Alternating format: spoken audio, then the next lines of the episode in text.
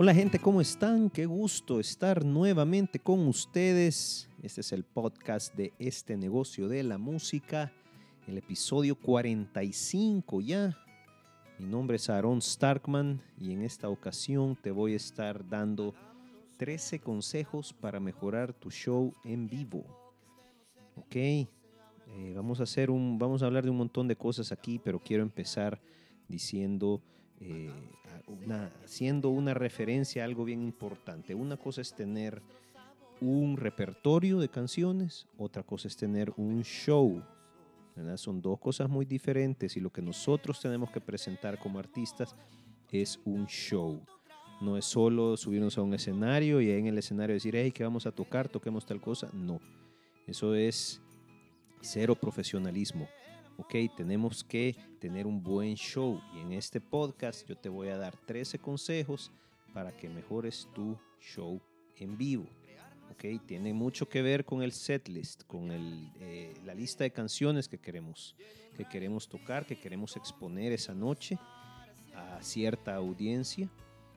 Y hacer ese setlist es una ciencia, es un arte en sí mismo. O sea, hay que saber cómo manejar el público, hay que saber cómo manejar eh, el, mood del público, ¿verdad? Cómo está el, público, si está encendido, si está un poco, un poco apagado, pues eso, todo eso lo vamos a hablar ahorita, pero es importante saber leer a ese público, ¿verdad? A veces lo que una noche hizo que nuestros fans eh, casi que nos sacan en hombros del bar, pues en otra noche el mismo setlist eh, solo son bostezos, ¿verdad? me ha sucedido varias veces y uno dice, ¿cuál es, cuál es el secreto de, de, un buen show? O sea, si siempre he, tocado esto y a la gente le gusta y hoy no. Como te digo, después de mucha, muchas experiencias vividas y mucho que he leído y mucho que he visto a otras bandas también, vamos a pasar a esta esta listica de 13 consejos que te van a ayudar a mejorar tu show en vivo. Vamos a empezar con el primero. Eh, uno de los objetivos de tu show es que tus canciones no tienen que sonar igual, que tus canciones no suenen igual. Y esto se logra con tres, eh, se, logra con estos tres contrastes. Uno es que tú tienes que pensar en tus canciones eh, que tengan diferentes notas, diferentes tonalidades. Por ejemplo, eh, intenta mezclar notas y tonalidades entre tema y tema. O sea, ejemplo, eh, prohibido tocar tres canciones seguidas que empiezan todas en sol, por ejemplo. Se va, se va a sentir que son como la misma canción, porque tienen la misma tonalidad. Igualmente, perdón, si son tonalidades menores y mayores, o sea, si tú estás tocando solo eh, rolas que van en tonalidades mayores, entonces es como que la, gente ya entra en, esa, en ese ambiente, ¿verdad? Si tocas solo con tonalidades menores, pues le, vas, a, le vas a provocar cierto mood a, tu, a tu público. Intenta mezclar todo esto, las notas, ¿verdad? Una, un tema que empiece en sol, otro que empiece, yo no sé, en si bemol, que son dos cosas diferentes, ¿verdad? O sea, y, mezclar también las tonalidades menores y mayores. Ese es uno de los contrastes. El segundo es el tempo. Igual que hablé en lo anterior, no intentes tocar tres baladas seguidas, ¿ok? O sea, o tres temas alegres seguidos uno tras otro. O sea, vas, intenta dar eh, ese contraste de, de, tanto de tonalidad como de tempo para lograr variedad, para lograr que la gente diga, ah, este está, eh, que, vean que las canciones no son iguales, no suenan igual, ¿ok? Ni, ni tienen el mismo tempo. Y tercero, el tercer contraste para lograr de que tus canciones no suenen igual es la escenografía. ¿ok? Si vas a proyectar audiovisuales, esos audiovisuales tienen que ir acorde al feeling de cada canción. Si tú tienes un solo audiovisual toda la noche y dejas, eh, por ejemplo, el logo de tu banda y lo dejas ahí toda la noche, eh, todo tu show y la música incluida se va a sentir igual. O sea, no es lo mismo que estar pasando imágenes diferentes en cada canción. La gente, acordate que no solo te están escuchando, te están viendo también. ¿Okay? O sea, intenta de que cada canción tenga sus propios audiovisuales también.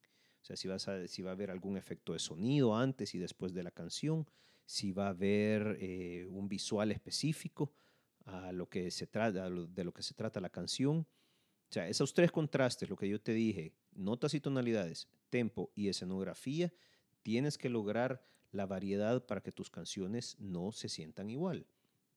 Ese es el primer consejo. El segundo consejo es que tienes que tomar en cuenta la audiencia.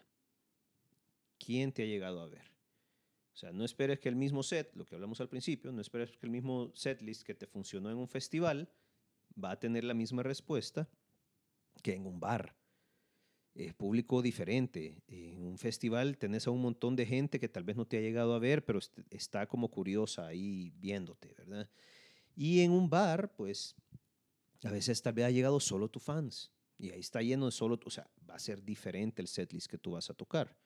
¿Ok? Tienes que eh, acondicionarlo al tipo de lugar y al tipo de público que asistirá a verte. Eh, consejo número tres. Yo siempre digo que hay que abrir con lo que yo digo con patada al pecho. Hay que abrir con, con fuerza, con algo conocido, algo que tanto tu banda como tu público ya conoce y el ingeniero de sonido que también, que también lo conozca, ¿verdad? Es, es, música con la que la gente ya se siente cómoda, ya sea tu banda, tu público, tu ingeniero de sonido. Tienes que abrir con algo así, con fuerza, ¿ok? Algo que te sepas bien para poder, para calentar motores, para ganar confianza de que estás sonando bien, de que esto, tu show va a estar bien, para avivar al público.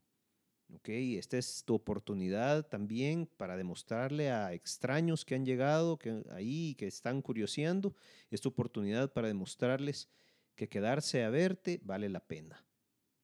O sea, que digan, hey, esta música está muy bien, quiero escuchar un poco más. Eso, eh, eso, en eso ayuda también tu primer tema. Recuerda también que durante los primeros dos temas, eh, la gente también está atenta a otras cosas no solo a, que, a la música, sino que están, por ejemplo, viendo cómo se, ha vestido la banda, eh, los visuales, el escenario, si hay alguna cosa extra en el escenario, están viendo dónde está su integrante favorito, eh, cómo se han ubicado en el escenario, si han llevado algo especial. O sea, la gente no solo está, no es que te va a poner atención inmediatamente lo que estás haciendo, sino que la, eh, la curiosidad de la gente está también en otro lado no solo en la música de que ya la conoce, sino que están viendo otras cosas y están poniendo la atención a otro montón de cosas. También es el momento, como mencioné antes, que el ingeniero de sonido está ajustando niveles. Okay, una cosa fue el, el, el soundcheck y otra cosa ya con el montón de gente ahí adentro. Es obvio que a veces el guitarrista le sube un poco más a la guitarra, etcétera. Y entonces en ese momento que el ingeniero está ajustando niveles, lo mejor es hacerle su trabajo más fácil con algo que él ya conoce, con algo que él, con el que él, puede decir, bueno, aquí voy a ajustar bien el sonido para el resto del, para el resto del concierto. Consejo número cuatro. Esto es bien importante, gente. Un concierto debe ser una experiencia. O sea, tenés que contar una historia con tu música. No es solo llegar y decir toquemos tal y tal en tal orden, no, o sea, un setlist bien armado, un show bien armado, te ayuda a llevar de la mano al público por un recorrido virtual de tu arte, de tu música. ¿okay? El setlist es así de importante. O sea, debe tener altas y bajas, acordes al estado de ánimo del momento o el estado de ánimo que tú quieres provocar. Lo normal en círculo de profesionales es que tú empiezas arriba, o sea, empezás con algo fuerte, algo conocido, luego a la mitad bajas un poco la intensidad y después vuelves a subir. ¿Ok? Para terminar con un boom, o sea, todo, pero bien armado, con delicadeza. ¿Ok? Tienes que saber, saber eh, esa curva orgánica de que empiezas bien arriba, con confianza, con cosas conocidas. Luego, un poquito después de la mitad del concierto, bajas un poco la intensidad, tocas un poco de cosas más íntimas, canciones más íntimas, y luego empezás a subir, o sea, hasta llegar al, a la cumbre, o sea, hasta para terminar con, con un boom, ¿verdad? Que, que la gente está extasiada al final. Tienes que, tienes que hacer que tu concierto sea una experiencia. Consejo número 5. Ojo con esto, gente. El show hay que practicarlo como debe ser, como tú esperas que salga, como tú lo vas a presentar. ¿Ok? En tus ensayos, o sea, esto ya es parte, ya tienes que irte a tus ensayos. En tus ensayos debes practicar el setlist en el orden estipulado, con todo incluido. O sea, un guion, hay un guion, pues. O sea, eh, introducciones, entradas especiales para cada canción, audiovisuales. tienes que practicar el show así como lo vas a presentar. O sea, esto es lo que hace la diferencia entre un músico profesional y uno amateur, gente. ¿Ok? O sea, practícalo bien. Yo he visto eh, videos, por ejemplo, de Robbie Williams, de otra gente que cuando van a salir de gira, lo que hacen es practicar todos viendo de frente, todos con, con, con un guion, ¿verdad? Cuándo se va a decir tal cosa, no es que van a hablar cuando ellos quieren. O sea, y eso ya está planeado, gente, y está cronometrado. Usen un cronómetro para ver cuánto dura el show. ¿verdad? Prueben eso. A veces uno dice, no, es que tenemos media hora, pero ya tenemos este show armado y tal vez es un show de 40 minutos y no te van a dejar tocar tus hits al final. Eso es lo que va a pasar. O sea, tienes que tener esos, tus shows ya cronometrados. Tienes que tener un show de media hora. Si es que te han pedido abrirle a una banda, por ejemplo. Eh, hace unos cuantos meses tuve la oportunidad de ir a ver a Tool, que es una de mis bandas favoritas. Y no te miento, la banda que abrió, no me acuerdo el nombre, fueron, fue media hora exacta. O sea, yo vi el reloj.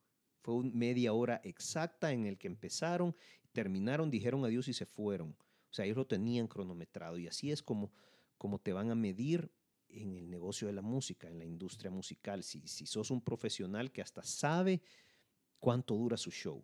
Tú tienes que tener un show de media hora, un show de una hora, show de hora y media. Y más si es que tú, si es que tú quieres exponer más de tu música.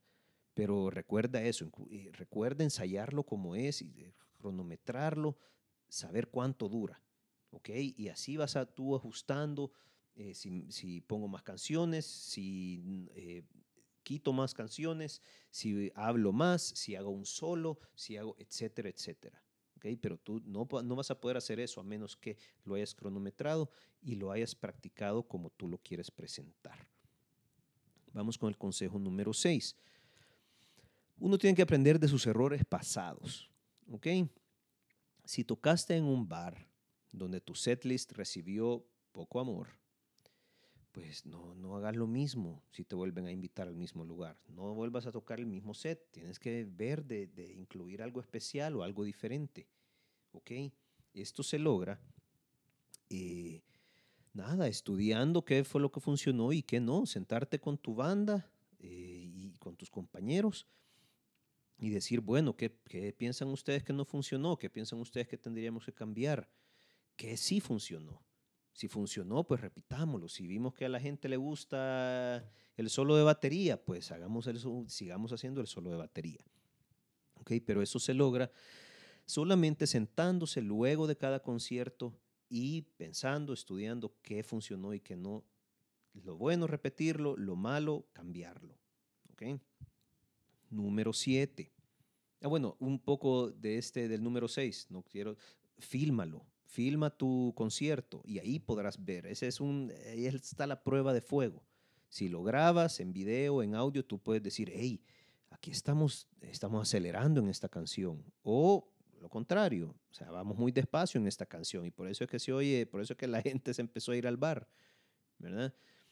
Igual filmarlo, ver qué es lo que funciona. Hey, el guitarrista no levanta la cabeza, o sea, no se mete con el público, está ahí en, en, lo oscuro. Eso es bien raro que suceda, pero o el bajista está haciendo tal cosa que no debería estar haciendo, o el cantante hizo esto que sí funcionó. O sea, intenta filmar tu presentación, ya sea en video, en audio, para poder aprender de tus errores, ¿ok? Para poder ver qué es lo que sí funciona. Número 7. Imita, asimila y mejora en ese orden. ¿Ok? Eh, te recomiendo ver conciertos de tus influencias, de tus artistas favoritos. y analiza cómo se dirigen al público, cuándo paran para empezar un segmento, un segmento nuevo, qué tipo de escenografía utilizan. O sea, todo eso, estar viendo, como te decía yo, imita, asimila, mejora. Cuando digo mejora es hacerlo tuyo, hacer tu show. Si tuviste algo en un show que dice, hey, eso me gusta y eh, lo quiero repetir, pero a mi manera y voy a hacer tal y tal cosa en mi, en mi show. Sí, hazlo, se puede. O sea, si, si los shows de esa gente que tú, eh, de tus influencias, de gente que tú eh, quieres y, así, y te, te, gusta lo que ellos hacen, si esos shows te mueven es por algo, ¿ok? Así que esto tal vez no será practicar, pero sí es muy útil para tu carrera, ver cómo, cómo se desenvuelven otros artistas en el escenario, qué es lo que hacen en sus shows que los hacen tan especiales y cómo puedes tú eh, asimilar eso y presentarlo en tu manera o tal vez te da una idea de algo totalmente nuevo para hacer en tu show. Pero intenta hacer eso siempre, una vez a la semana. Intenta ver un concierto, asistir a conciertos en tu, en tu ciudad, ver algún concierto en video. Hay tanto en internet, o sea, no, no va a alcanzar la vida para ver tanto concierto.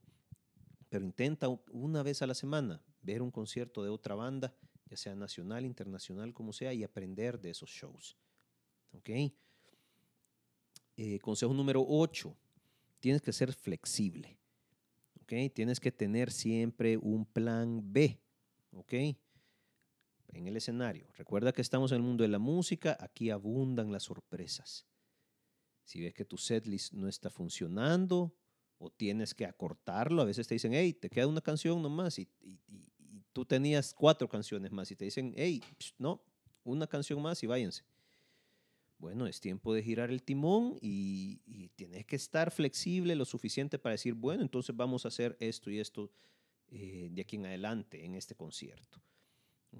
Deja de hacer lo que el lastre, ¿verdad? Tira el lastre por la borda y, nada, y sacar las armas pesadas. Y ver que, si ves que la gente está aburrida, no se está moviendo, pues nada, soltar el éxito y, y seguir adelante, pero tienes que ser flexible de decir, bueno, no me, no me está funcionando el plan, cambiemos un poco, eh, consúltalo ahí mismo con tus, con tus, eh, con, con, la banda, con la gente que está contigo, el manager o tu, tu, manager que está ahí a la par, o sea, y tal vez el manager te dice, hey, loco, dale, hace esto, esto y esto, porque esto está sucediendo. Entonces tú tienes que ser flexible también, ¿ok? Sí, tener un plan, pero ser flexible, cambiarlo dependiendo de las circunstancias. Consejo número 9. Piensa en tu vocalista, ¿ok? Y en otros miembros también de la banda, pero más que todo en tu vocalista. ¿Por qué? Si tu vocalista no ha calentado, algo que es muy normal, lo mejor es que los primeros temas no lo exijan mucho, ¿ok? Deja la pirotecnia para el final. O sea, no estés esperando a, si tú tocas covers, no le metas todas las de Led Zeppelin al principio, sino que intenta dejarlas que, más que todo, tal vez a la mitad del, del show, en el que ya tiene la voz eh, caliente, si se puede decir así, puede, puede cantar las canciones altas en ese momento. ¿Ok? Pero piensa en eso. Intenta también intercalar, eh, si los tienes, temas instrumentales tienes algún tema instrumental, pues para que descanse un poco el vocalista. Y también para que cada miembro tenga su momento de gloria, ¿ok? Y el resto pueda descansar. O sea, tal vez es un tema, nosotros con Adrenalina teníamos un tema instrumental, bueno, tenemos un tema, tenemos varios temas instrumentales, pero tenemos uno que es cantado, pero eh, a la hora de los solos todos tocábamos un solo. O sea, eh, había solo de bajo, de batería, de guitarra, de teclado, de todo. Y eso también le ayuda al, vocalista a descansar un poco y cada quien tenía su momento para, para brillar, pues, ¿verdad? O sea, intenta, intenta variar con eso también, unos cuantos temas instrumentales o, a veces la gente le gusta eso, solo de batería de cinco minutos, no sé a quién le gusta, pero hay gente que sí le gusta, tal vez no cinco minutos, pero como te digo, darle un, darle un chance a otros, a todos los miembros para que brillen también. Consejo número 10. Eh, tienes que dejar un tiempo para anuncios, para contar historias, para presentar miembros. ¿verdad? Cuando tú escribas tu setlist para cada miembro, porque cada miembro tiene que tener un setlist escrito al lado o en el suelo. ¿Ok? Cada miembro, o sea, eso no, es bueno de que el guitarrista de repente no tiene setlist escrito y entonces va ahí donde el guitarrista después de cada canción a ver qué canción va. No, eso no se hace, gente. ¿Ok? Entonces, cuando tú escribas el setlist para cada miembro, tienes que incluir los espacios donde presentarás a la banda, donde anunciarás las promociones del bar o vas a introducir algún tema nuevo. Todo eso tú tienes que no solo poner las, los temas que vas a tocar, sino que, por ejemplo, después de dos temas, tú puedes poner ahí en, rojo para que se note, puedes poner bienvenida, eh, eh, promociones del bar, por ejemplo, para que en ese momento tú vas a decir, bienvenidos, somos los fulanitos, eh, aquí en el bar tenemos esta promoción y seguimos, ¿ok? pero que los, el guitarrista, que todo el mundo sepa qué es lo que va, no solo las canciones, sino que también las pausas. ¿Ok? Si vas a hacer algún anuncio, si vas a contar la historia de la canción que vas a, que vas a tocar, tienes que poner ahí que vas, que historia en rojo, si, si querés, no sé cómo, pero pones ahí historia en rojo, contar la historia para que la gente sepa qué es lo que va, la gente de la banda, ¿ok? ¿Qué es lo que vas a decir? Como te digo, los profesionales ya tienen eso súper eh, ensayado. Ya saben a dónde es que van a hablar, ya saben a dónde es, qué es lo que van a decir. Así tienes que ser tú también. ¿Ok? Eh, consejo número 11. Y aquí nos vamos a meter en, un pantanal covers. ¿Es bueno tocar covers o no? No, no voy a responder a esa, sí voy a responder a esa pregunta, pues, pero un cover puede ser el as bajo la manga. ¿ok? Es el momento, si tú tocas música original, obvio. Ese es el momento, si vas a tocar un cover a tu manera o como sea, ese es el momento para rendirle el tributo merecido a alguna de tus influencias. Y no solo eso, la gente, el público, el público nuevo va a decir, hey, es un cover, entonces ellos, a ellos también les gusta tal banda que a mí también me gusta. Pero es, como te digo, es el momento para rendirle tributo a alguna de tus influencias mantienen al público atento y a veces eso es lo que hace que te recuerden, que tocaste el cover, que tocaste tal canción de tal banda y la gente se acuerda por eso. Hay mucha gente que así se hizo famosa, ¿ok? Porque empezaron tocando un cover, una versión especial a su manera y eso fue lo que los hizo famosos y después la gente se empezó a interesar en su música original. Y bueno, estoy hablando de los Beatles, pues. No es pecado tocar covers porque hasta los Beatles lo hacían y los Beatles tocaban muchos, muchos covers al principio, ¿verdad? Y nada, después se convirtieron en lo que se convirtieron. La gente empezó a interesarse en la música original que hacían, pero era también porque ya los habían visto tocar unos cuantos covers. Así empezamos todos. Adrenalina, mi banda, así empezamos. Empezamos tocando covers y después empezamos a meter solo música original. O sea que no es pecado, no es pecado tocar covers. Hay gente, Aerosmith lo hace, Bon Jovi lo hace, todos, o sea, grandes bandas lo hacen. Lo hacen a su manera, pero se echan uno o dos covers por noche. Y si, y te digo, es, una, es, un, es el as bajo la manga a veces. Si no, si sientes que tienes enfrente a un público nuevo, a un público que no te conoce mucho, te tocas un cover conocido a tu manera y créeme que va, por lo menos varias gente se va, se va a dar cuenta y eso, de eso se van a recordar, tristemente, pero de eso se van a recordar, de tu banda que tocó tal cover, le gustó como lo tocaste y después empiezan a escuchar, escuchar tu música original. ¿Ok? Consejo número 12.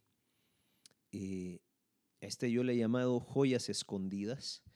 Esto es porque siempre vas a tener entre tu público, entre la gente que ha llegado a verte, vas a tener a unos cuantos fans incondicionales, esos que te siguen desde el principio, que conocen toda tu discografía, toda tu música, siempre están ahí y a esa gente hay que premiarla, ¿ok? Los puedes premiar, puedes premiar su fidelidad con uno o dos temas poco conocidos que solo ellos saben que existen. Eso los hace sentirse como que son parte de un club secreto, ¿ok? Que solo ellos te conocen, solo, ah, solo yo conozco esa, esa rola, solo nosotros la conocemos porque fue de del primer disco. Eso los hace sentir bien especiales, ¿ok? Y es gente especial porque ha estado contigo desde el principio. ¿Ok? O es gente que tal vez llegó después, pero ya es súper fan tuya, tú tienes que premiar a esa gente, son fans incondicionales. Después de tocar eso que solo ellos conocen y que el otro 80% no conoce, luego de tocar eso tú tienes que regresar al ring con un éxito que todo el mundo conozca, ¿ok? O sea, después de tocar esa joya rara, tú tienes que tocar algo muy conocido para, para regresar al, al, mood que tenías antes, ¿ok? Al, al feeling ese que, que, había antes en el lugar. Recuérdalo, toca una, una, un tema así raro, especial para los superfans, pero luego tienes que regresar con algo bien conocido. El último consejo es eh, que tienes que cerrar en grande, ¿ok? Para que la gente se recuerde bien de, su, de tu show. Eh, tienes que dejarlos pero extasiados, pidiendo más. O sea, tu último tema tiene que ser el gol, el que todo mundo conoce, ¿ok? Eh, ¿A qué se debe esto? La gente se acuerda más de los comienzos y de los finales que de lo que pasó en medio. Y esto aplica tanto para canciones como para un show en general. La gente se va a acordar muy bien cómo empezó el show y cómo terminó. En medio se acordarán de unas cuantas cosas, pero siempre se acuerdan del principio y del final. ¿Ok? Y ahí es donde tú tienes que poner todo el énfasis. Empezar bien, cerrar mejor. ¿Ok? Y tengo un extra consejo aquí. Yo sé que ya dije los 13, pero tengo un extra consejo.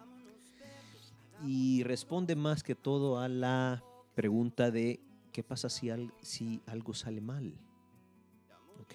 Si estoy tocando y en eso se reventó el pedal del bombo, o se reventó una cuerda, o hay que cambiar un cable del el cable del micrófono del vocalista, algo que me va a quitar bastante tiempo y, eh, y yo no había planeado para eso.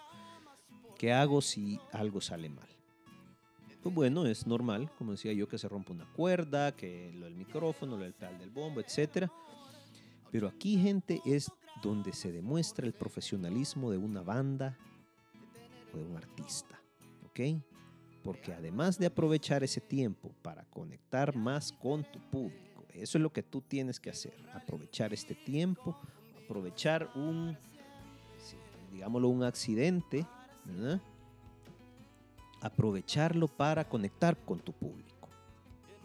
Yo te recomiendo que tengas siempre un, lo que yo llamo un tema comodín, un tema que me saco de la manga y con el que me gano a la gente inmediatamente, que puede ser tocado solo por uno o dos miembros de la banda, no tiene que ser toda la banda, pero tienes que tener algo especial, un comodín para salvar esa situación.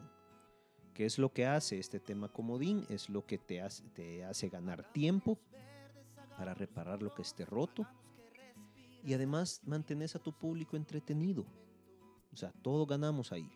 ¿ok? No tiene que ser un tema. Puede ser eh, lo que decía, un solo de batería. Eso me pasó la vez pasada. Estábamos tocando y eh, de repente se, eso, se, se le reventó la cuerda al guitarrista y mientras la cambiaba o cambiaba de guitarra, bueno, dije yo, ahí viene el solo de batería. Hubo un solo de batería y eso fue lo que más le gustó a la gente en la noche.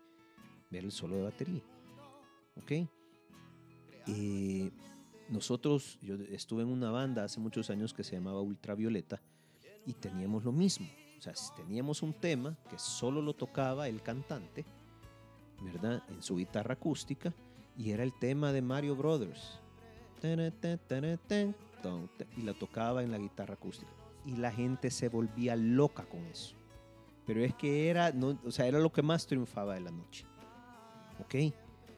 Y era algo que salió de repente, porque eso, había que cambiar el, pedal del bombo o había que cambiarle una cuerda a otra guitarra. Pero era de lo que más, de lo que más se acordaba la gente. O sea, curioso, pero tienes que tener eso. Tienes que tener una manera de salirte de ese percance, de ese incidente. O sea, y es, como te digo, a veces eh, el, momento más memorable de la noche, ¿ok? Tienes que aprender a convertir un percance en una oportunidad, ¿ok?